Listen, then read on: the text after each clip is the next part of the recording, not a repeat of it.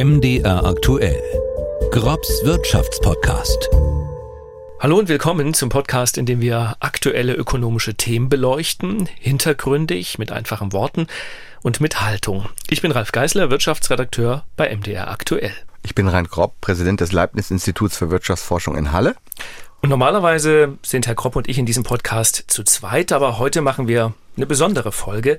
Wir haben nämlich noch einen Gast und ich darf ein kleines, ja, ich nenne es mal Streitgespräch moderieren. Bei uns ist Ulrike Herrmann, Wirtschaftsjournalistin bei der Taz und Buchautorin und ich freue mich sehr, dass Sie dabei sind. Hallo, Frau Herrmann. Ja, hallo an Sie beide. Hallo, Frau Herrmann. Kann der Kapitalismus das Klima retten? Darüber wollen wir heute diskutieren. Und Frau Herrmann, Sie haben genau zu dieser Frage ein Buch geschrieben. Worum es auf den 341 Seiten geht, das lassen wir uns kurz erklären. Das Ende des Kapitalismus heißt der Bestseller unseres heutigen Gastes. Ulrike Herrmann beschreibt darin den Kapitalismus als ein System, das zwingend Wachstum benötigt. Doch endloses Wachstum, so die Autorin, sei unmöglich und mit dem Klimaschutz unvereinbar. Selbst ein grün gefärbter Kapitalismus werde zu mehr Treibhausgasen und damit in die Klimakatastrophe führen. Hermann schlägt deshalb ein grünes Schrumpfen vor. Um die Welt zu retten, müssten wir Deutschen wieder so leben wie vor 40 Jahren. Den Weg dorthin müsse der Staat organisieren. Frau Herrmann, ganz grundsätzlich, was haben Sie denn gegen den Kapitalismus? Äh, überhaupt nichts. Also es wäre ein Missverständnis, wenn jetzt der Eindruck entstehen würde, dass ich eine Kritikerin des Kapitalismus wäre. Ganz im Gegenteil, das System war ein Segen. Nicht? Man könnte da lange ausholen, aber um nur eine Zahl zu nennen, Bevor die Industrialisierung eingesetzt hat, also im 18. Jahrhundert, äh, lag die Lebenserwartung im Durchschnitt bei 35 Jahren, auch weil so viele Kinder ganz früh gestorben sind. Und heute, das weiß jeder, werden wir im Durchschnitt über 80 und das ist ein Geschenk. Der Kapitalismus war also ein Segen, hat aber ein einziges Problem, das wirklich zentral ist. Er produziert nicht nur Wachstum und Wohlstand, sondern er braucht auch dieses Wachstum, um stabil zu sein. Und das ist aber jetzt ja äh, keine neue Erkenntnis, dass man auf einer endlichen Erde nicht unendlich wachsen kann. Es geht nicht. Im Augenblick tun wir so, also wir Deutschen, als könnten wir drei Planeten verbrauchen, aber bekanntlich gibt es ja nur eine Erde. Aber es kann doch so etwas wie, wie grünes Wachstum geben, also Wachstum in Windräder, in Solaranlagen, in Stromspeicher, die kein CO2 emittieren und dann hat man doch eine klimaneutrale Welt. Oder geht das aus Ihrer Sicht nicht?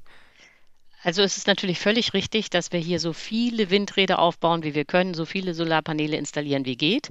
Aber ich glaube eben, dass trotzdem die Ökoenergie knapp bleiben wird. Und das liegt unter anderem daran, das weiß auch jeder, die Sonne nicht immer scheint, der Wind nicht immer weht. Das heißt, man muss gigantische Mengen an Strom zwischenspeichern, damit man immer Energie hat. Und diese Speichertechnologien, im Wesentlichen sind das Batterien und perspektivisch grüner Wasserstoff, sind aufwendig und teuer. Und das bedeutet dann eben, dass Energie nicht im Überfluss vorhanden sein wird. Die Ökoenergie wird knapp bleiben. Und äh, das bedeutet dann, dass man nicht in, genug Energie hat, um diese riesigen Fabriken, die wir heute haben, oder auch den Verkehr noch in ganzer Größe zu befeuern. Das heißt, es wird nicht auf grünes Wachstum rauslaufen, sondern auf grünes Schrumpfen. Herr Kropp, Sie sehen es ja genau andersrum. Das weiß ich auch aus einem Podcast, den wir schon mal gemacht haben. Sie sagen ja, wenn überhaupt ein System in der Lage ist, äh, die Wende zu schaffen hin zu einer klimaneutralen Welt, dann, dann ist es der Kapitalismus. Äh, warum? Ich würde jetzt erstmal sagen, ich habe ja jetzt Ihr Buch auch gelesen, Frau Herrmann. Ich denke nicht, dass wir wirklich irgendwo auseinander liegen in der Diagnose des Problems. Also, mhm. dass wir unseren CO2-Ausstoß pro Kopf dramatisch reduzieren müssen. Sie sagen eine Tonne pro Person pro Jahr. Ich glaube, wir sind noch nicht mehr wirklich auseinander, was diese Schrumpfungsfrage angeht. Also ich kann mir auch schon vorstellen, dass wir möglicherweise zumindest temporär schrumpfen müssen, um diese Transformation hin zu einer, zu dieser einen Tonne hinzubekommen. Aber wie sehr müssten wir dafür schrumpfen? Das ist aber eben etwas, was wir nicht wissen. Und äh, wo wir eben auseinanderliegen, ist so ein bisschen, wie wir das am effizientesten hinkriegen. Und da kommt natürlich jetzt so ein bisschen der Ökonom durch, aber wie schaffen wir es, diese Transformation hinzubekommen mit möglichst wenig Schrumpfen? Das ist ja vielleicht, sollte ja vielleicht das Ziel sein. Und da ist es dann eben für mich, ehrlich gesagt, nicht so völlig klar, was sie eigentlich mit Kapitalismus meinen. So als Ökonom habe ich sowieso ein Problem mit dem Wort Kapitalismus.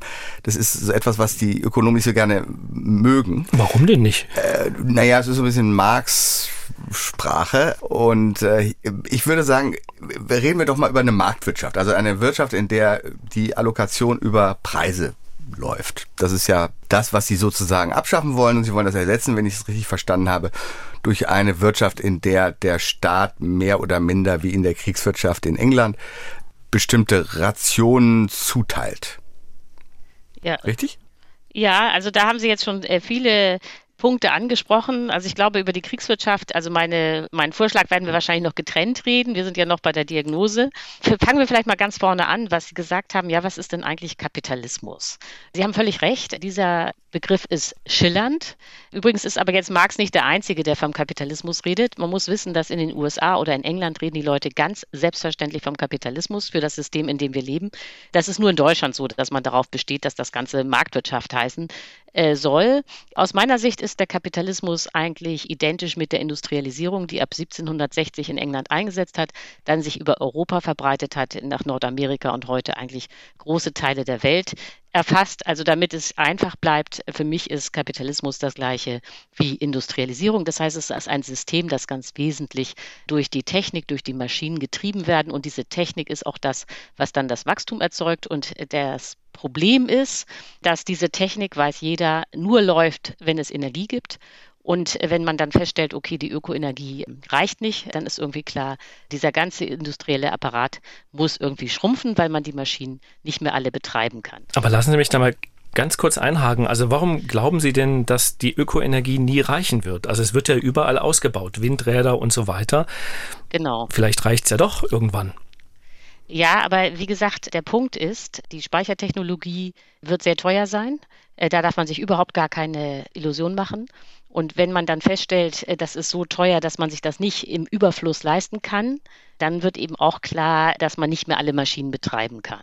Das erkennt ja auch Herr Grob an. Er sagt ja auch, wahrscheinlich müssen wir schrumpfen. Jetzt ist aber das Problem, dass der Kapitalismus auch schon in Schwierigkeiten gerät, wenn er nur ein bisschen schrumpfen muss. Also ich glaube, äh, viele Leute denken, ach, wenn wir jetzt angenommen, wir müssen nur um 10 Prozent schrumpfen, ist doch gar kein Problem, äh, dann schrumpfen wir eben ein bisschen. Aber dieses System hat einen inhärenten äh, Wachstumszwang. Und ich glaube, dass es wichtig wäre zu klären, ob auch Herr Gropp denkt, dass es diesen Wachstumszwang gibt. Denn ob wie man das genau definiert, ob als Marktwirtschaft oder als Industrialisierung oder so, ist letztlich egal. Der Kern ist dieser Wachstumszwang. Der kommt unter anderem dadurch zustande, gibt es äh, verschiedene Mechanismen, die dazu führen, aber ein Mechanismus ist eben, dass man Wachstum nur haben kann, wenn man Kredite aufnimmt. Und wenn man dann aber diese Kredite zurückzahlen will, dann braucht man wieder Wachstum. Und in dem Moment, wo man nur noch Schrumpfen hat, kein Wachstum mehr, brechen alle Banken zusammen. Mhm. So, das sollte jetzt aber nicht jeden freuen nach dem Motto, ja, Banken fand ich schon immer doof, weil natürlich, wenn die Schulden nicht mehr zurückgezahlt werden können, dann gibt es auch das Finanzvermögen nicht mehr, dann sind auch die Ersparnisse weg. Nicht? Da sieht man schon, das wird richtig problematisch, also richtig schwierig. Da muss man sich darauf vorbereiten. Also ganz, wenn ich ganz kurz einhaken darf, äh, habe ich noch nicht verstanden, warum es sozusagen nicht möglich sein soll, grüne Energien so weit auszubauen, dass man dann eben doch ausreichend Strom und Energie hat, um eben weiteres Wachstum zu ermöglichen. Aber vielleicht gebe ich die Frage mal an Herrn Kropp. Also halten Sie es denn für möglich, dass wir in eine Welt kommen, in der Energie generell generell CO2-neutral für alle, die es brauchen und auch für die Wirtschaft und auch für Wachstum ausreichend zur Verfügung steht? Das weiß ich genauso wenig wie Frau Herrmann, würde ich mal sagen, äh, oder wie Sie, Herr Geisler. Das wissen wir nicht. Was ich aber sehr wohl weiß, ist, dass wenn wir denn schrumpfen müssten, dann brauchen wir einen effizienten Mechanismus, wie wir schrumpfen. Also wir können ineffizient schrumpfen und wir können effizient schrumpfen, um es mal so auszudrücken. Wenn wir ineffizient schrumpfen, müssen wir mehr schrumpfen, als wenn wir es einigermaßen effizient hinbekommen. Und wenn ich über Kapitalismus rede, dann rede ich nicht über diese wirtschaftsgeschichtliche Thematik der Industrialisierung, sondern ich rede tatsächlich, was bestimmt die Allokation von Ressourcen? Wer bestimmt wie viel Geld wohin fließt, wer bestimmt, wie viel wo konsumiert wird, wer bestimmt, wie wo investiert wird. Und Deswegen ist mir der Ausdruck Marktwirtschaft lieber, aber ich würde dann aber Kapitalismus eben definieren als ein System, in dem Preise hauptsächlich der Allokationsmechanismus sind und nicht ein Beamter im Ministerium, der entscheidet, wie viel jeder konsumieren oder investieren darf oder wo. Jetzt müssen wir für den Laien, der uns auch zuhört, wichtig. trotzdem noch mal sagen, was ist ein Allokationsmechanismus? Ich glaube, dass das viele Zuhörer gar nicht so genau wissen. Naja, irgendwie müssen wir ja nun entscheiden, wie wir einen Euro, den wir haben, ausgeben wollen, zum Beispiel. Und das äh, tun wir, indem wir gucken, was ist, wollen wir konsumieren und was ist relativ billig und was ist relativ teuer. Und das gibt uns Signale. Und wenn etwas sehr stark im Preis steigt zum Beispiel, dann konsumieren wir eher davon weniger. Und wenn etwas sehr stark im Preis fällt, dann konsumieren wir etwas davon mehr. Gleichzeitig ist es bei Unternehmen so, wenn ihr Produkt sehr stark im Preis steigt, also wenn sie es zu sehr viel teurer verkaufen können, dann tendenziell wollen sie davon mehr produzieren. Und wenn es sehr stark im Preis fällt, dann wollen sie davon weniger produzieren. Und diese Interaktion dieser ganzen Akteure funktioniert am Ende über Preise und bestimmt dann, wie viel von bestimmten Produkten produziert wird, wie viel von bestimmten Produkten konsumiert wird und wie eben die Allokation der knappen Güter. Güter sind ja nicht nur knapp durch die grüne äh, Energiewende, sondern Güter sind immer knapp. Also äh, und es geht eben darum, wie schafft es ein System möglichst gut dafür zu sorgen, dass diese Knappheit vernünftig gemanagt wird. Mhm. Mir wird es fast schon ein bisschen zu technisch. Ich würde gern nochmal zu, dieser Ursprungsfrage zurückkommen, nämlich ist es möglich in der Marktwirtschaft, Sie sagten, der Kapitalismus mögen Sie nicht so sehr, ist es möglich in der Marktwirtschaft in eine Welt zu kommen, die sozusagen weiterhin eine Marktwirtschaft ist, mit einem freien Markt, wo weiterhin Wachstum stattfindet, aber eben CO2-neutral? Also würden Sie sagen, ja, das geht? Oder würden Sie wie Frau Herrmann sagen, nein, das funktioniert nicht? Also wir müssen am Ende zurückkommen in eine Welt wie in den 80er Jahren. Natürlich geht das. Die Frage ist nur, welchem Niveau. Also diesen Wachstumszwang, den, von dem Frau Herrmann da redet, der ist so ein bisschen Missverständnis der neoklassischen ökonomischen Modelle, würde ich mal sagen. Also das ist sehr, sehr, sehr veraltet, was Sie da sagen. Äh, das würde kein ernsthafter Ökonom heute so sehen. Doch, doch. Wachstum entsteht durch Innovation, durch neue Entwicklungen, durch neue Dinge. Das hat mit Kreditvergabe wirklich nur am Rande was zu tun. Es hilft, wenn es Kreditvergabe gibt, aber es hat nichts mit dem eigentlichen Thema Wachstum zu tun. Was mir aber wichtig ist, ich sag's nochmal, selbst wenn Sie recht hätten mit der Tatsache, dass wir nie genug grüne Energie produzieren können, um die gegenwärtigen Energieverbrauch oder auch die zukünftigen Energieverbrauch zu versorgen, dann wäre es immer noch besser, wir hätten Preise, die entscheiden, wer wann irgendetwas bekommt, als einen Bürokraten im Ministerium. Das ist für mich sehr wichtig. Ja, also vielen Dank. Also ich würde gerne doch nochmal, bevor ich dann auf die Preise eingehe, ähm, nochmal zu der Frage zurückkehren, die äh, doch Herr Geisler die ganze Zeit noch umtreibt. Warum äh, sollen die äh, Ökoenergien denn knapp sein? Also warum kann es nicht sein, dass man einfach ganz viel davon hat? Also ein mhm. Problem haben wir ja schon besprochen, nämlich, dass man sehr, sehr viel zwischenspeichern muss, das eben aufwendig ist. Batterien sind nicht billig. Äh, der grüne Wasserstoff, den man brauchen wird, den gibt's noch gar nicht. Der ist noch im Probestadium, der Markthochlauf, wie man das nennt. Die äh, muss erst noch erfolgen und das heißt einfach, das Ding ist wahnsinnig teuer. So, aber dann kann man auch noch mal einen zweiten Strang aufmachen, äh, der das vielleicht äh, für Leute, die einfach in Deutschland leben, äh, plausibler erscheinen lässt. Das Problem ist, die Flächen in Deutschland sind begrenzt. Also man weiß ja genau, wo gute Windflächen sind, äh, wo schlechte Windflächen sind. Man weiß auch ungefähr, wie viele Windräder man so im Maximum aufbauen könnte. Gleiches gilt auch äh, für die äh, Solarpaneele. So, und äh, wenn man dann sieht, okay, die Flächen sind begrenzt und dann auch sieht, dass im Winter zum Beispiel nur ein Achtel der Sonnenenergie ankommt, die wir im Sommer haben, dann sieht man, okay, das wird hier alles so ein bisschen knapp. Und das äh, zeigen auch alle Studien. Es gibt ja sehr viele Studien zum Thema, wie kann man äh, grün umsteuern.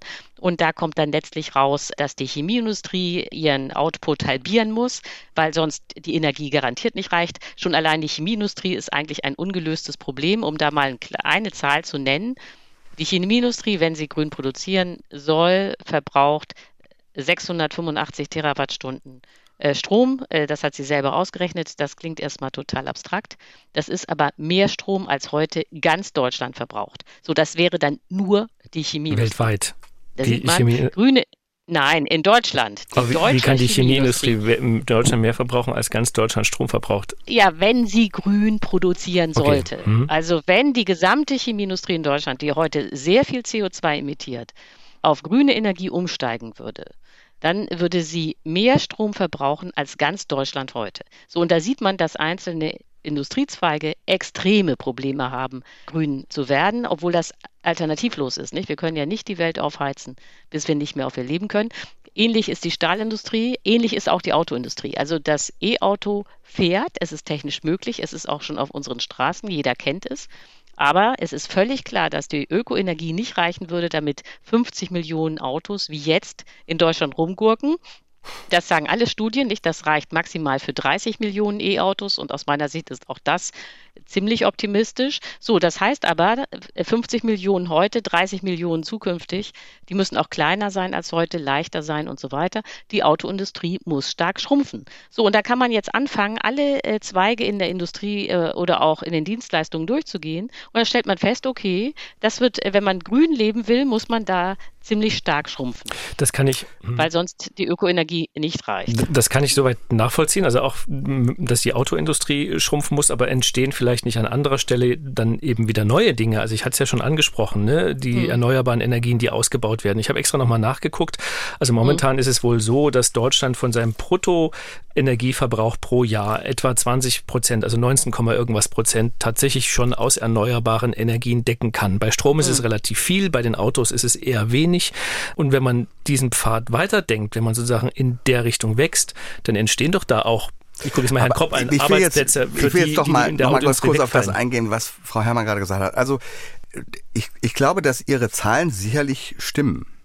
Das freut mich, dass Sie das glauben. Äh, ja, gut, also äh, finde ich im Buch sind ziemlich viele Zahlen, die vielleicht nicht so stimmen, aber diese, glaube ich, stimmen eher. Das Problem damit ist nur, dass das eine sehr, sehr statische Sichtweise der Welt ist oder der Wirtschaft. Und eine Wirtschaft funktioniert so nicht. Wenn Sie sich nur allein die Effizienz der Solarpaneele angucken und die Preise von Solarpaneele angucken, dann werden Sie feststellen, es kostet jetzt also ein Solarpanel kostet ein Zehntel von dem, was es vor zehn Jahren gekostet hat und es produziert dabei gleichzeitig deutlich mehr Energie. Windmühlen, auch wenn ich sie nicht schön finde, produzieren ein Vielfaches des Stromes, den sie noch vor zehn Jahren produziert haben. Das heißt, wenn man über die Wirtschaft nachdenkt, dann muss man aufhören, den Ist-Zustand als etwas Permanentes zu verstehen, sondern eine Wirtschaft entwickelt sich dynamisch und wenn die richtigen Anreize da sind, und da sehe ich tatsächlich den Staat, der sollte das dafür sorgen, wenn die richtigen Anreize da sind, dann ist es tatsächlich so, dass die heutigen Zahlen für die Zukunft nur außerordentlich wenig aussagekräftig sind. Und wichtig dabei ist eben, dass wir in dieser Transformation hin zu einem CO2-freien oder wie auch immer Sie das nennen wollen, System, die Anreize für Innovation beibehalten oder sogar verstärken. Und da sind eben, äh, und ich denke mal, das sehen Sie nicht so, jedenfalls in Ihrem Buch sehe ich das, da sind eben Preissignale für alle Beteiligten der effizientere Mechanismus, als wenn der Staat sagt, du darfst das nicht machen oder du musst da, diese Fabrik schließen wir jetzt. Das sollten andere entscheiden und das sollte über eben diese Preissignale passieren und nicht über ein Rationierungssystem, wie Sie das vorschlagen. Frau Herrmann. Also ich würde gerne erstmal auf den Punkt eingehen, den Sie gemacht haben, Herr Geisler, bevor ich dann zu Herrn Grob komme. Sie haben ja gesagt, ja, aber bei der Bioenergie haben wir doch jetzt schon 19 äh, Prozent. Das klingt doch eigentlich ganz gut.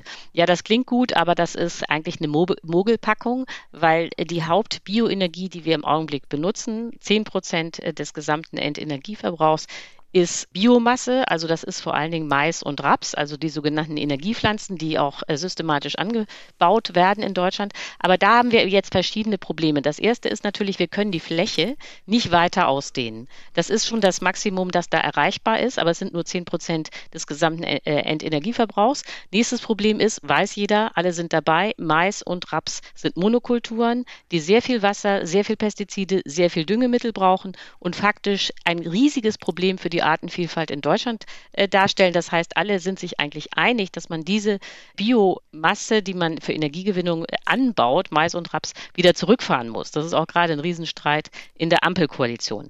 Das heißt, richtig ausbaubar in Deutschland sind im Kern nur die Technologien, über die wir schon gesprochen haben, nämlich die Solarenergie und die Windräder. So, und da sind die Zahlen aber erschütternd. Um jetzt mal äh, die Zahlen für 2021 zu zeigen.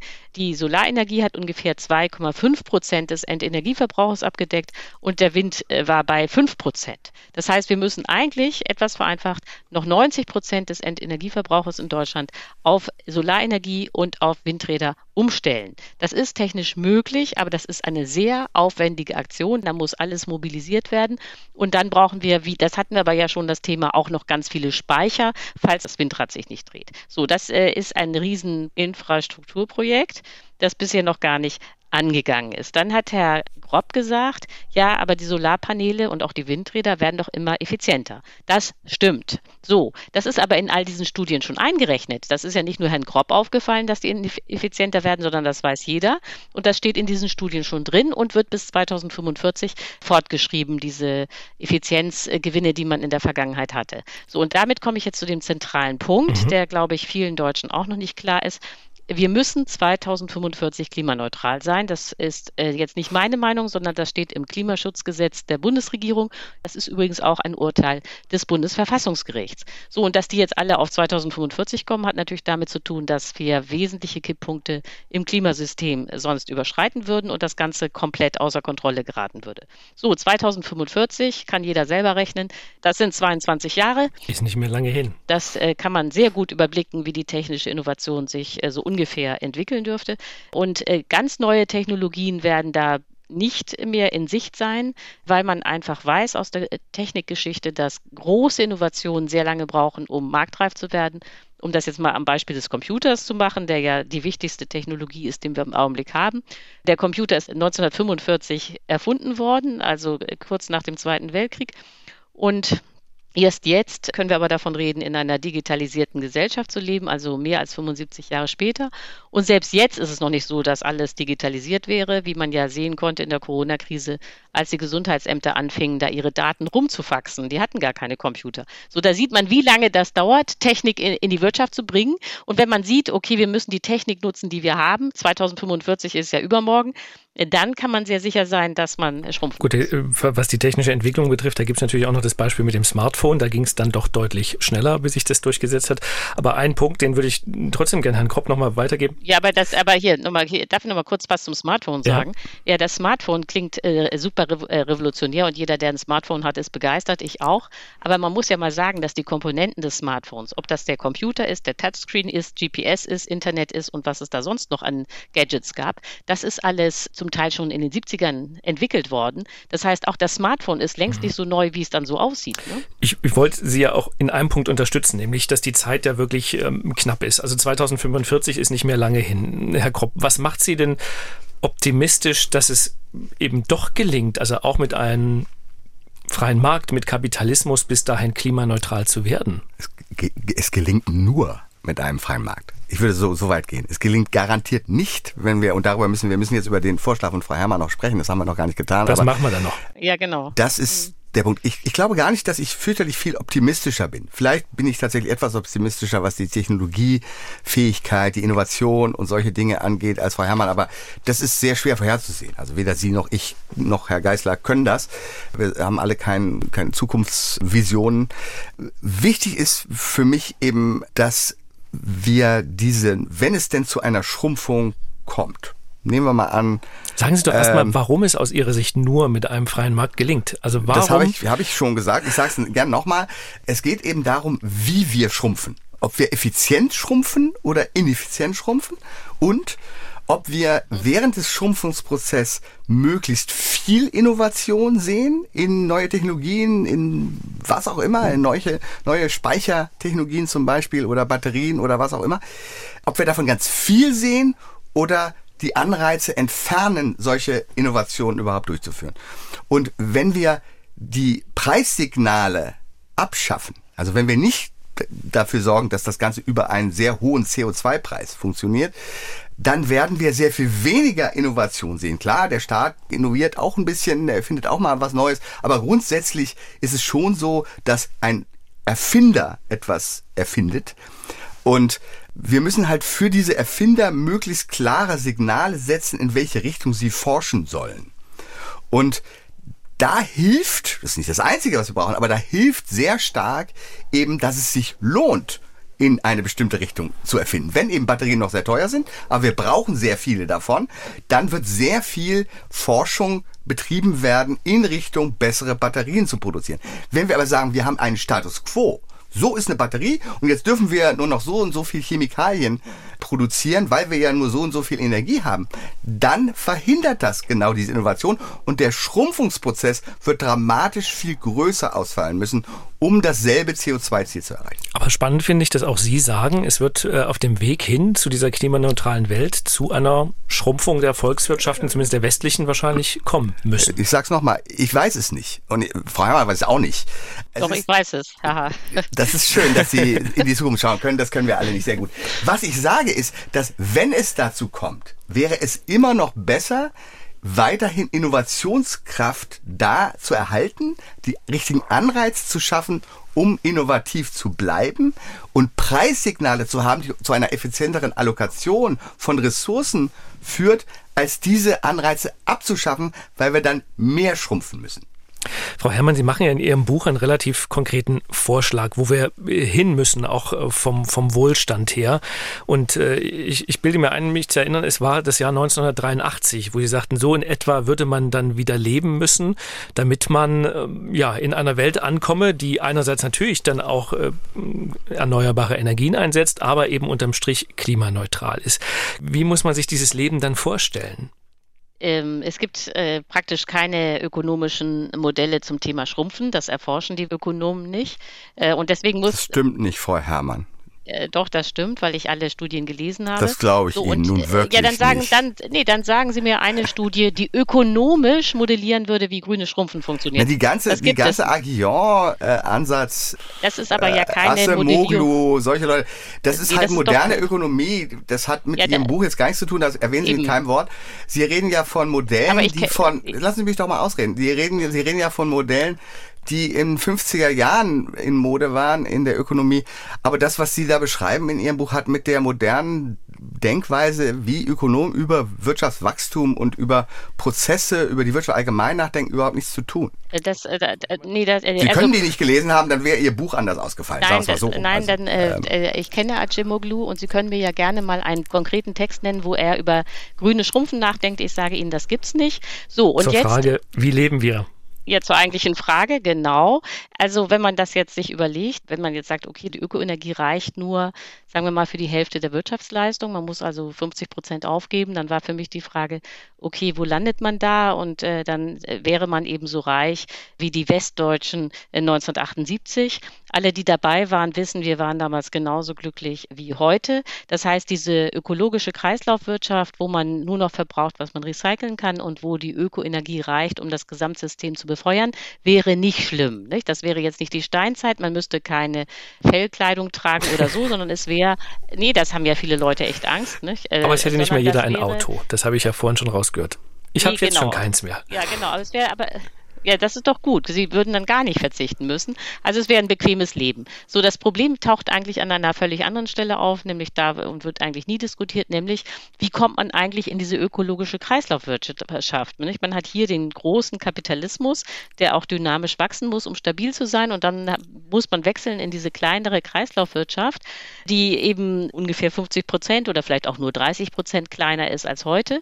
Und äh, das ist nicht trivial, denn äh, Sie hatten das jetzt schon angedeutet und darüber haben wir ja auch schon gesprochen. Zum Beispiel wird man nicht mehr so viele Autos haben wie heute. So, dann stellt sich aber sofort die Frage, ja, was wird denn jetzt eigentlich bei den, mit den Leuten, die in der Automobilindustrie arbeiten? Das sind im Augenblick äh, direkt und indirekt 1,75 mhm. Millionen Menschen. So, und denen kann man ja jetzt nicht sagen, wisst ihr was, das ist total egal, was aus euch wird. Nicht? In 20 Jahren haben wir hier eine ökologische Kreislaufwirtschaft, denn die Leute haben ja Kinder, wollen für die Ausbildung sparen, wollen für die Rente sparen, haben vielleicht ein Haus gebaut, dass sie, äh, um müssen den Kredit zurückzahlen.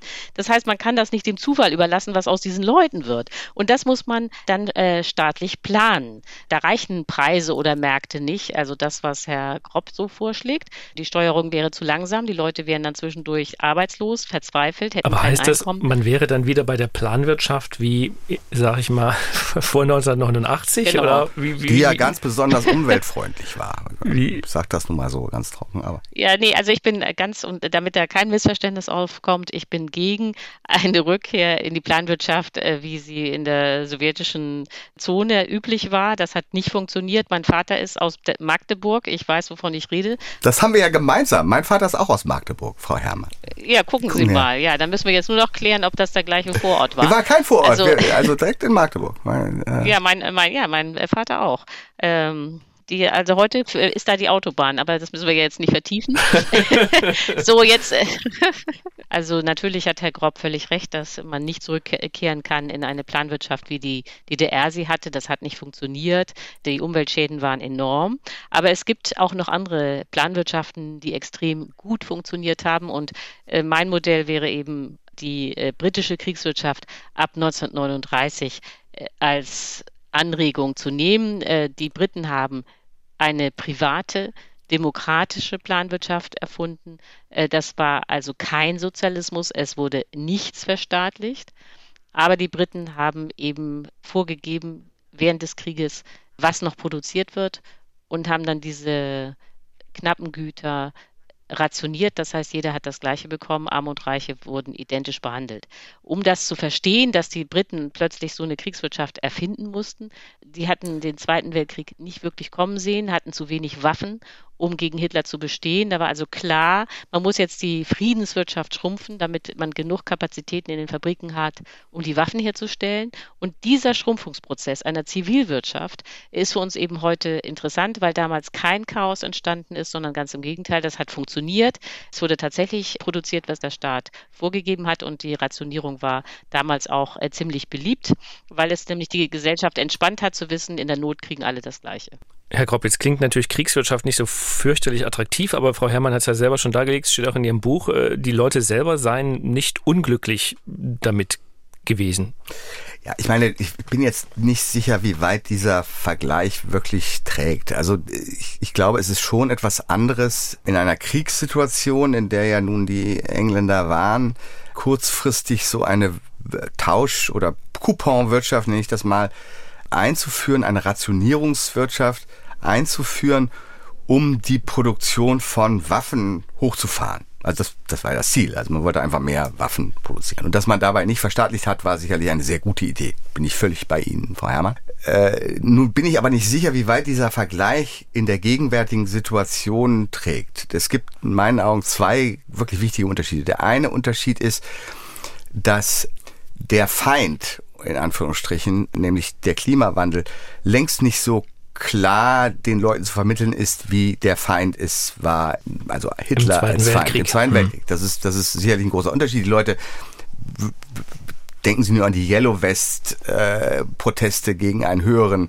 Kraftstoffpreis in Frankreich. Denken Sie nur, also gibt's, es ist sicherlich nicht so, dass das so populär wäre, weil die Leute den Feind eben nicht so richtig sehen. Also, um es mal jetzt ganz platt auszudrücken.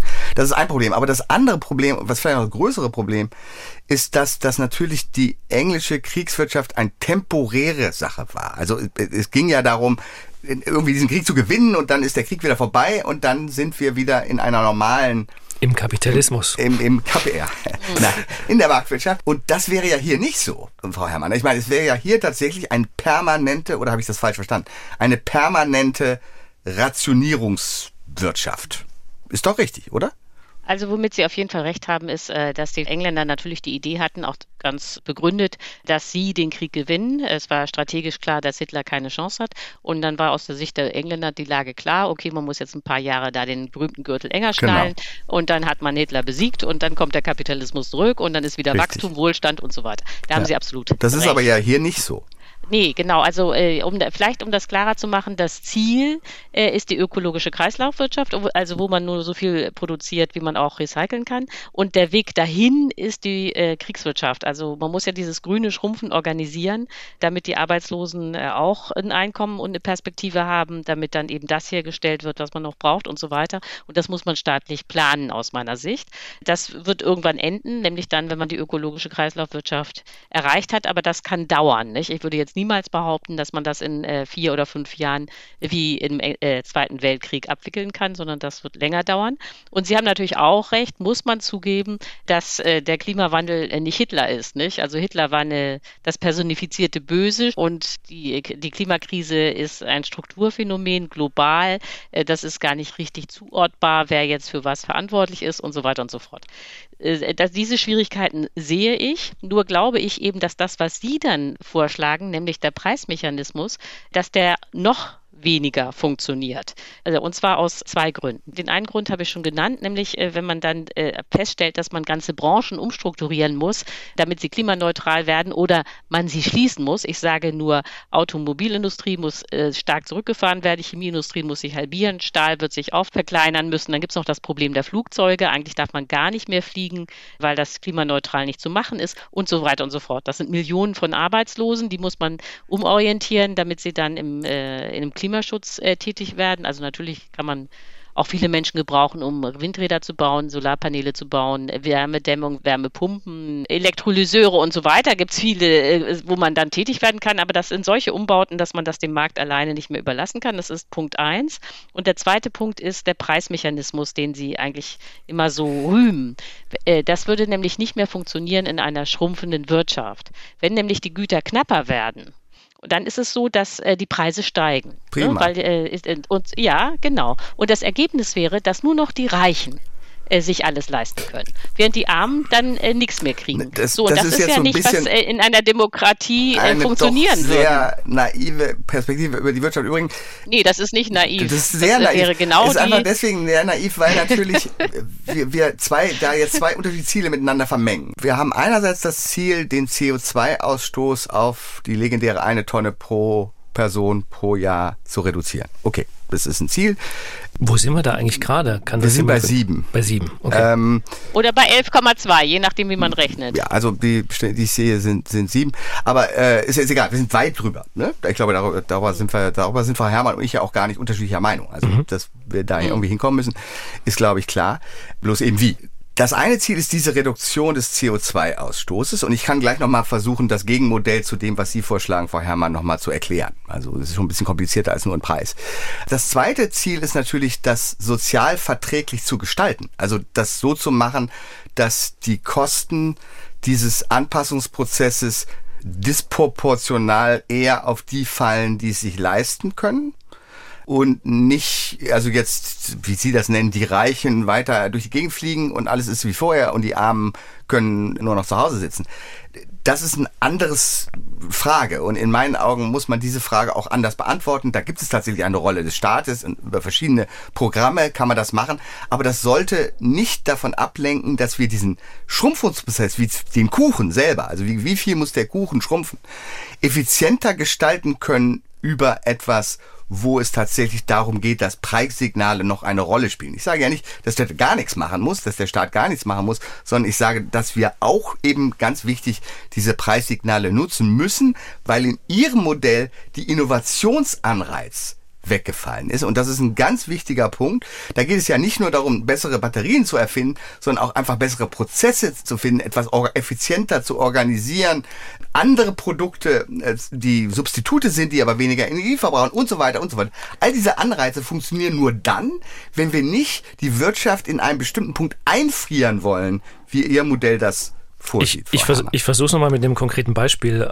Wir haben ja in Europa diesen CO2-Preismechanismus. Also die Europäische Union legt fest, dass der Ausstoß von CO2 bei Fabriken, bei Kohlekraftwerken, bei der Produktion von Autos, bei allem eigentlich etwas kostet. Und äh, wenn die EU diese Preise für das CO2-Emittieren immer weiter erhöhen würde, würde man dann nicht ganz automatisch dahin kommen, dass sozusagen das, was schlecht ist, nämlich das CO2, und die Industrie, die es produziert, schrumpft und alles, was es nicht tut, wächst? Sie, sie würde allein schon deswegen schrumpfen, weil sie eben die Industrie, die diese CO2-Rechte kaufen muss, dann ihre Produkte sehr viel teurer verkaufen müsste. Also müsste das Plastik, was in der Chemieindustrie produziert wird oder die Autos, würden dann eben sehr viel teurer und die Leute würden sie nicht mehr kaufen. Mhm. Kaufen können, würden Sie sagen vielleicht, Frau Herrmann, aber sie würden sie nicht kaufen und damit würde sie automatisch schrumpfen. Der Unterschied ist nur, dass es nicht von oben verordnetes Schrumpfen wäre, da, das passt mir jetzt nicht, wie ein Beamter sagt, sondern es wäre eben ein effizienteres Schrumpfen, weil da, wo das CO2 mit relativ wenig Geld reduziert werden kann, das würde zuerst passieren. Das würde am schnellsten passieren, weil es da natürlich sich am, am meisten lohnt. Also das mhm. ist natürlich günstig. Und diese Mechanismen helfen halt ungemein, die Kosten dieses Anpassungsprozesses, über die wir uns einig sind, dass da welche sein werden, die Kosten dieses Anpassungsprozesses so gering wie möglich zu halten und nicht so groß wie möglich zu, äh, Frau zu erzeugen. Ja, ich glaube, das ist einfach Augenwischerei, weil wenn man jetzt die Kosten des CO2s wirklich einpreisen würden, dann wäre der CO2-Preis extrem Richtig. hoch. Nicht? Denn das, ja, genau. Und das heißt, äh, wenn man äh, das richtig einpreisen würde, dann würde von heute auf morgen würden ganze Industrien zusammenbrechen. Ich äh, nehme die nochmal, nicht? Also die gesamte Bei Ihnen brechen die doch auch zusammen. Ich verstehe nicht ganz, wo der ja, ja, genau. Ja, ja, Wir genau. brechen bei uns beiden zusammen. Also nur, bloß, dass ich glaube, dass der Marktmechanismus effizienter wäre, welche Industrien zusammenbrechen sollen und welche nicht. Nein, das, das kann man doch selber schon jetzt wissen. Da muss man nicht den Marktmechanismus haben, um rauszufinden. Nein, Frau Herrmann, Sie äh, glauben, haben da sehr viel Glauben nein. an das, was wir jetzt schon lassen, wissen. Lassen Sie Frau Herrmann mal ausreden. Nein, wir, wir, das ist doch völlig offensichtlich, welche Firmen äh, sehr viel CO2 emittieren. Äh, das weiß man auch jetzt. Das ist in den Statistiken klar zu erkennen. Das heißt, man kann klar erkennen, dass wenn man einen Preis machen würde für CO2, der die Klima... Schlage ich übrigens nicht vor. Ja, aber ist egal, welches äh, Instrument Sie nehmen. Letztlich ist das immer so, dass dann die Produkte teurer werden, weil das CO2, die CO2-Folgen eben eingepreist werden. So, und ob man das als Steuer macht, als Zertifikat macht oder als CO2-Preis, am Ende werden die Produkte teurer, weil sie ja eben CO2 emittieren. So, und wenn man das aber so macht, dass die realen Schäden eingepreist werden, dann äh, ist von heute auf morgen vieles nicht mehr möglich, nämlich Autofahren, Fliegen, Chemieprodukte, Stahlprodukte, Zement, alles wäre außer Verkehr gezogen. Und das heißt ja nicht nur, dass man dann irgendwie sagt, okay, diese Güter gibt es nicht mehr, sondern ich wiederhole mich, da sind dann Millionen von Menschen arbeitslos und die wollen dann eine Zukunft. Und wenn man die ihnen nicht gibt, dann wählen die alle, nicht alle, aber sehr viele rechtsradikal. Das ist keine abstrakte Überlegung, sondern das ist genau das, was 1929 passiert ist, nach der Weltwirtschaftskrise, nicht 1933 war Hitler an der Macht. Und da muss man ja sich um diese Arbeitslosen kümmern und spätestens da hat man dann die staatliche Steuerung. Und äh, das bringt überhaupt nichts zu sagen, ich setze Frau hier Herrmann, auf Preise ich sollte jetzt doch mal ein bisschen hm. länger darüber reden, was Ökonomen allgemein vorschlagen würden. Und es geht da tatsächlich zwar um Preise, aber das, was der Staat täte, wäre nicht die Preise zu erhöhen, also mehr Steuern, höhere Steuern auf CO2 zu erheben, sondern Mengenziele zu setzen. Also der das ist, wäre auch etwas, was er sehr gut könnte. Also er könnte sehr genau sagen, wir wollen ja. äh, 20, äh, was haben wir jetzt gesagt, 45 klimaneutral sein. Das heißt, bis 2045 kann pro Person nur noch eine Tonne CO2 pro Jahr ausgestoßen werden. Dann kann der Staat sehr gut einen Pfad dahin vorschlagen. Also wie kommen wir dahin? Wie viel müssen wir jedes Jahr CO2-Ausstoß reduzieren, um dann am Ende bei um 2045 bei einer Tonne zu sein?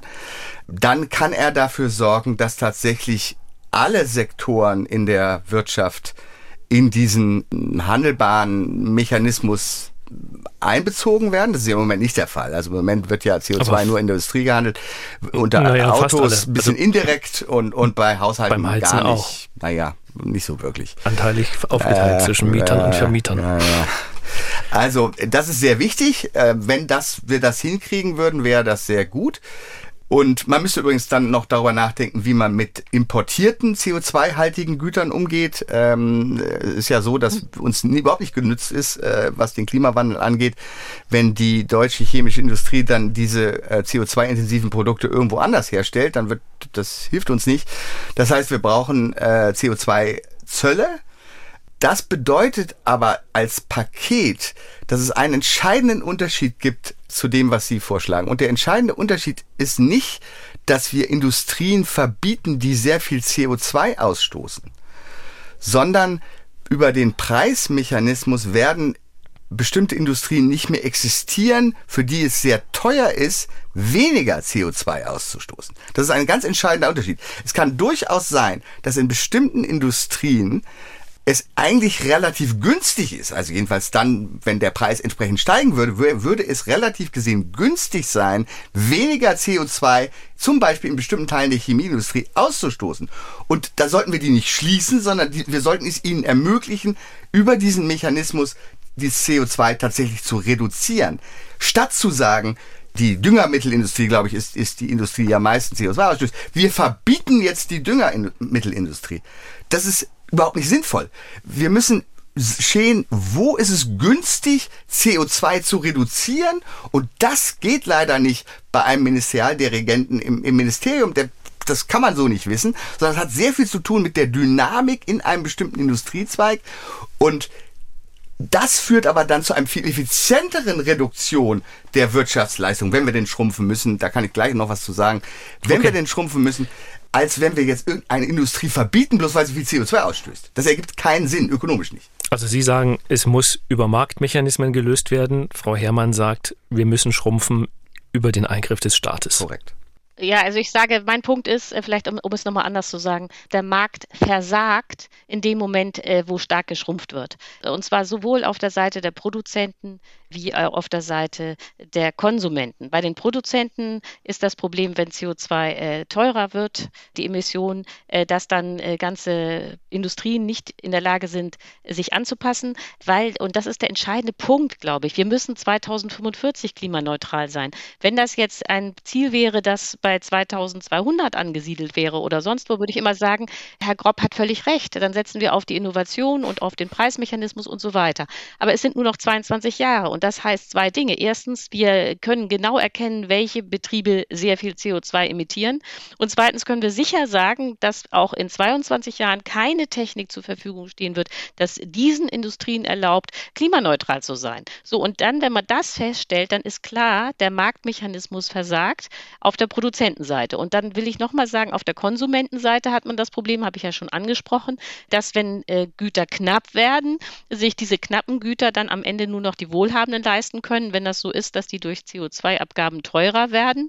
So. Und dann sagen Sie ja, Sie wollen das irgendwie sozialverträglich ausgestalten. Das wäre erstens auch staatlich organisiert. Und zweitens würde das, aber das wird jetzt hier wahrscheinlich zu weit, nichts daran ändern, dass am Ende doch wieder die Reichen am meisten Geld hätten, um sich das zu leisten. Ja, aber ich meine, in so. Ihrem Modell wäre es doch so, dass die Reichen, wer auch immer das ist, die Reichen tatsächlich über Schwarzmärkte tatsächlich trotzdem eben diese ganzen Güter bekommen würden. Das ist ja so. Nee, nee, nein, nein, weil bei Rationierung. Funktionieren äh, leider solche Systeme. Ich möchte doch mal sagen, ein bisschen zu dieser Schrumpfungsgeschichte. Ich, ich bin, wie gesagt, ich bin nicht der Meinung, dass wir auseinanderliegen darin, dass möglicherweise eine bestimmte Schrumpfung notwendig ist. Sie glauben sehr viel genauer zu wissen, wie viel das genau sein muss und welche Industrien das sind. Das ja, genau, weil es ja nur noch 22 Jahre sind. Glaube ich nicht, dass Sag, wir, wir reden das nicht über die Zukunft, wir reden über die Gegenwart. Ja, 22 Jahre Jahre kann auch lang sein. Aber jedenfalls möchte ich doch mal kurz erwähnen, dass dieses grüne Wachstum, was Sie sagen, sei unmöglich, tatsächlich ja stattgefunden hat. Also in den letzten äh, 25 Jahren oder 30 Jahren. Ich nehme mal Großbritannien, also ungefähr eine Halbierung der CO des CO2-Ausstoßes bei einer gleichzeitigen rund 75 Prozent Wirtschaftswachstum über diesen Zeitraum, 25, 30 Jahre. Das heißt, ich, ich, bin jetzt nicht so sicher, ob diese pauschale These, dass tatsächlich grünes Wachstum unmöglich ist, dass die in der Form so richtig ist. Aber nochmal, selbst wenn es die nicht gibt und wenn wir sehr viel langsamer wachsen müssen, was mit Marktwirtschaft ehrlich gesagt in meinen Augen überhaupt nichts zu tun hat, wenn wir langsamer wachsen müssen oder sogar schrumpfen müssen, ist es immer noch effizienter, wenn die CO2, wenn das CO2 dort abgeschafft wird, wo es am wenigsten kostet und nicht, wo am meisten produziert wird. Das sind zwei unterschiedliche Ansätze und die führen dazu, dass die Kosten dieses Anpassungsprozesses eben deutlich höher oder niedriger ausfallen können. Ja, äh, Herr, Herr Grob, Sie hätten recht. Wenn das Ziel wäre, wir sind jetzt äh, bei, sagen wir mal, 11,2 Tonnen CO2 pro Kopf, wenn wir die Importe mitberechnen oder bei sieben, wenn wir nur das äh, betrachten, was hier produziert wird. Wenn wir jetzt sagen würden, ja, in 22 Jahren müssen wir vielleicht bei fünf Tonnen sein, dann wäre Ihr Ansatz der richtige, weil dann würde man ja ganz langsam so die effizientesten Strategien ausnutzen können. Unser Problem ist aber, dass wir diese Zeit gar nicht mehr haben, sondern dass wir auf praktisch praktisch netto null kommen müssen in 22 Jahren. Und da funktionieren dann diese Marktmechanismen nicht mehr. So schön sie theoretisch sind, sie funktionieren einfach nicht mehr. Und äh, weil die Zeit so knapp wird und wir jetzt mit dem äh, CO2 runter müssen, weil wir sonst in einer Klimahölle wieder aufwachen. Ich habe noch eine ganz andere Frage. Sie haben das ja sehr schön beschrieben für, für Deutschland. Ne? Also man lebt dann eben wieder wie im Deutschland des Jahres 1978 und es mag ja vielleicht sogar den einen oder anderen geben, der sagt, auch das war meine Kindheit, da mhm. ging es mir eigentlich ganz gut, so schlimm war es nicht. Was ich mich gefragt habe, ist aber, ich meine, wir reden ja von einem globalen mhm. Problem und nicht mhm. von einem nationalen. Also wie stellen Sie sich das in Ländern vor, die sozusagen gerade den Sprung schaffen zu etwas mehr Wohlstand? Den kann man ja jetzt schlecht erzählen. Ihr müsst es leider auch wieder so leben wie 1978. Da haben Sie völlig recht. Müssen Sie auch nicht. Nee, jetzt man, äh, muss man aber klar sehen, dass CO2 wird im Wesentlichen von den reichen Industrieländern emittiert. Also man könnte auch sagen von G20. Es gibt sehr viele Länder auf dieser Welt, die emittieren weniger als eine Tonne CO2 pro Kopf. Kopf. Also um jetzt mal Malawi zu nehmen in Südafrika, die emittieren 100 Kilo CO2 äh, pro Jahr pro Kopf. Das heißt, die könnten noch zehnmal. Die dürften noch wachsen. Mhm. Ja, die dürften noch wachsen. Und außerdem wäre es natürlich so, dass wir natürlich die Hoffnung langfristig, dass wenn man tatsächlich dann bei den Solarpanelen und so weiter noch weitere Effizienzsprünge hat, dass es dann irgendwann so billig wird, dass das für Malawi auch finanzierbar ist und dass die dann eben sehr viel Energie auch klimaneutral herstellen können und dann könnten die ja mühelos weiter wachsen und immer noch klimaneutral sein. So das äh, Problem äh, sind die großen reichen Industrieländer, das sprich wir. Äh, also aber wir, Frau Herrmann, sogar noch relativ wenig. Also meine die ja, USA ja, und China sind ja, natürlich ja, ja, natürlich. Aber wenn man jetzt pro Kopf guckt und die ganze Geschichte mitrechnet, dann ist Deutschland ja der zweitgrößte Klimasünder auf der Welt hinter den USA. Aber wie auch immer, Sie haben völlig recht, China, USA, die müssten mitmachen. Und ich glaube aber, dass diese Sorge perspektivisch, dass dann die Chinesen gar nicht mitmachen, sondern immer munter weiter Kohlekraftwerke installieren, während wir hier schon schön anfangen, CO2 zu sparen und das dann alles gar nichts bringt, diese Angst ist verständlich, aber nicht realistisch, weil man ja sehen muss, dass sowohl China wie auch die USA werden durch die Klimakrise noch härter getroffen als Deutschland. Also es gibt nicht diese Option zu sagen, Klimakrise, wo ist denn hier eine Klimakrise? Ich sitze hier auf einer sicheren Insel. Nicht? Diese sichere Insel gibt es nicht. Und wenn beispielsweise die Chinesen nicht mal bald anfangen, Klimaschutz zu betreiben, dann sitzen die in einem Land, das besteht nur noch aus Wüste. Das heißt, die Chinesen müssten eigentlich noch viel mehr in Panik sein als wir. Und irgendwann wird das auch allen dämmern, dass das auf keinen Fall eine Zukunft hat, äh, CO2 zu emittieren. Aber, und da würde ich natürlich Ihnen recht geben, das ist ja so, glaube ich, die eigentliche Frage gewesen. Natürlich wird es in allen Ländern, auch in Deutschland und in allen anderen Ländern so sein, dass es zu spät ist. Nicht? Also irgendwann werden alle aufwachen, aber dann hat man wahrscheinlich schon äh, die wichtigsten Klimakipppunkte passiert und die Klimakrise ist außer Kontrolle geraten. Das heißt, Sie glauben, auch solche Initiativen wie Green Deal oder auch, äh, keine Ahnung, äh, Weltbank und IWF, die alle sozusagen sagen, es muss irgendwie mit grünem Wachstum möglich sein, ist ja bei allen das Ziel. Da sagen Sie, es wird am Ende, das ist Ihr Fazit, nicht funktionieren. Nein, äh, das grüne Wachstum ist eine Illusion, weil die Ökoenergie nicht reichen wird, um dieses ganze Wachstum zu befeuern. Aber der Allokationsmechanismus darf nicht über Rationierung erfolgen, sondern er muss weiterhin so erfolgen, dass die effizienteste Lösung gefunden werden kann und nicht die ineffizienteste, weil sonst viel mehr schrumpfen müssen. Der Allokationsmechanismus, da war er wieder. Ich habe kann es nicht ändern.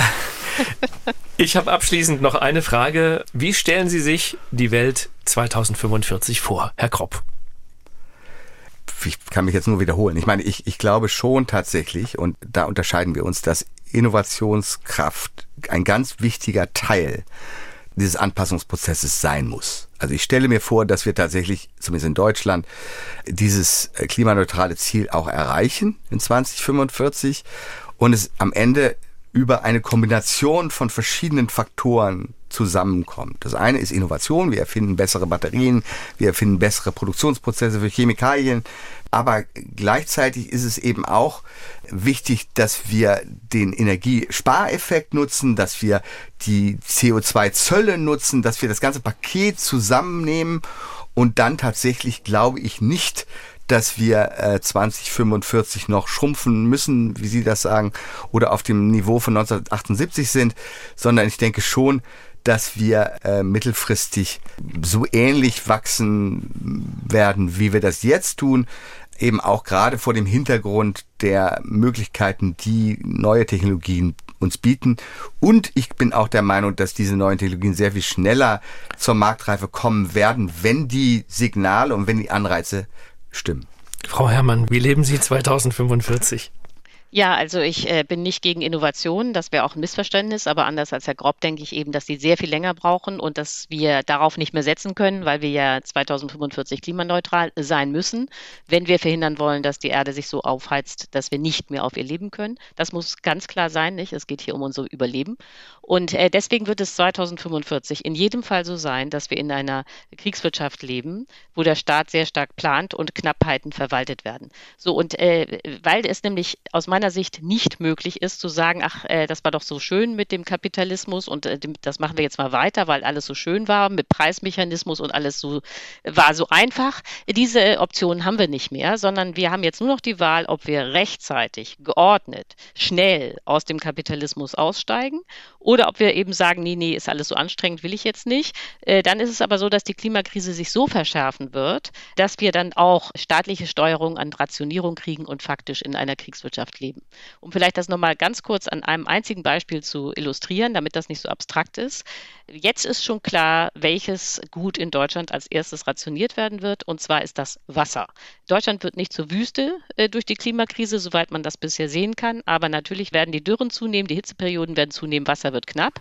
Und in der Phase, wenn Wasser knapp ist, interessiert sich niemand mehr für Markt, für Preise, für irgendwelche Effizienzmechanismen, sondern alle stehen direkt beim Staat und wollen, dass der jetzt entscheidet, wer das knappe Gut kriegt. Also das die, sind das die Haushalte, die Industrie, die äh, Landwirtschaft. Und dann teilt der Staat zu, und zwar physische Mengen, nämlich Liter. So, und da sieht man, wie eine Kriegswirtschaft sozusagen in der Klimakrise funktionieren wird. Der Staat steuert, der Staat rationiert, der Staat teilt zu. Und der Witz ist, das wollen dann auch alle. Ein Albtraum, Frau Herrmann. Ein nee, Albtraum. das ist kein Albtraum. Ein Nein, ja, aber das, den Sie da aber so wird kommen. Albtraum. Nein, das ist kein Albtraum, sondern man hat das ja jetzt in der Ukraine-Krise auch schon gesehen. Als alle die Angst hatten, dass das Gas knapp wird, da hat sich doch auch kein Mensch mehr für den Preismechanismus. Preismechanismus und Sie? Nein, und kein wie Sie sich für den Preismechanismus Nein, sondern stattdessen haben. wollten alle, dass der Staat klärt. In Ihrer, in Ihrer Staatswirtschaft hätten wir, wären wir jetzt nicht in der Situation, dass äh, die Situation sich doch so sehr stark entspannt hat. Übrigens, ich ähm, wollte eigentlich von jedem Das wäre jetzt eigentlich eher ein Beispiel, dass sich die Dinge doch recht schnell verändern werden.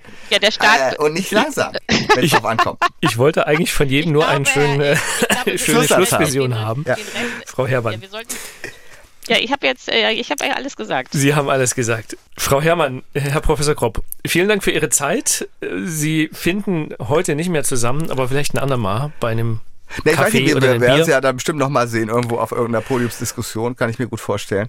Wir hören uns wieder in Kropps Wirtschaftspodcast in reichlich zwei Wochen hier bei MDR aktuell oder überall da, wo es Podcasts gibt zum Runterladen. Bis dahin wünsche ich eine schöne Zeit und tschüss. Ich danke auch. Und ja, ja tschüss, Herr Grob, tschüss, Herr tschüss. Geisler. Ja, tschüss. Grobs Wirtschaftspodcast erscheint zweimal im Monat auf mdr.de, in der ARD Audiothek und überall, wo es Podcasts gibt.